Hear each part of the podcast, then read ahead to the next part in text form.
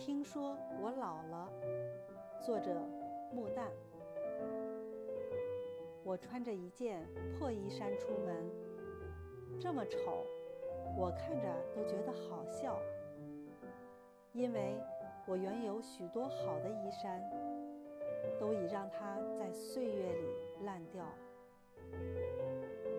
人们对我说：“你老了，你老了。”谁也没有看见赤裸的我，只有在我身心的旷野中，才高唱出真正的自我之歌。他唱着：“时间愚弄不了我，我没有卖给青春，也不卖给老年。我只不过随时序换一换装，参加这场化妆舞会的表。”但我常常和大雁在碧空翱翔，或者和蛟龙在海里翻腾。凝神的山峦也时常邀请我，到他那辽阔的静穆里做梦。